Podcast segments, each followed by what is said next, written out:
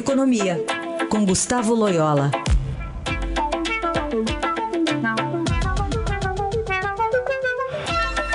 Loyola, bom dia. Bom dia.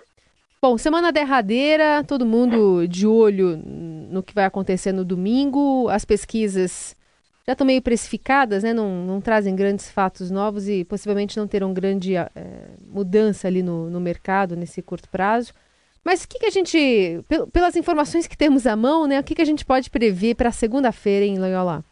Bom, é, é, é, eu acho que o mercado já praticamente precificou aí o governo Bolsonaro e, evidentemente, caso se confirme mesmo a vitória dele no, nas eleições de domingo próximo, é, a, as atenções vão voltar justamente para o período para a transição, né?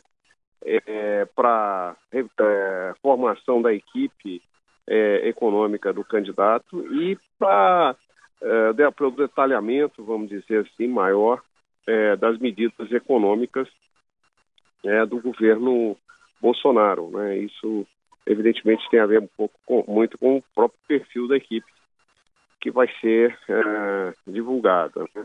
Então, assim, existem. É, acho que o mercado está mais num certo sentimento de alívio por, pelo PT não voltar ao poder do que é, necessariamente um, é, por entusiasmo aí ao, ao, ao Bolsonaro. Eu acho que existe muita dúvida em relação a ao programa de governo é, do candidato e, e também conta em relação à factibilidade política, viabilidade política desse programa. Dizer, se houver alguma turbulência, vai ser à medida que a equipe do virtual eleito, né, se for o Bolsonaro mesmo, for sendo divulgada. Exatamente.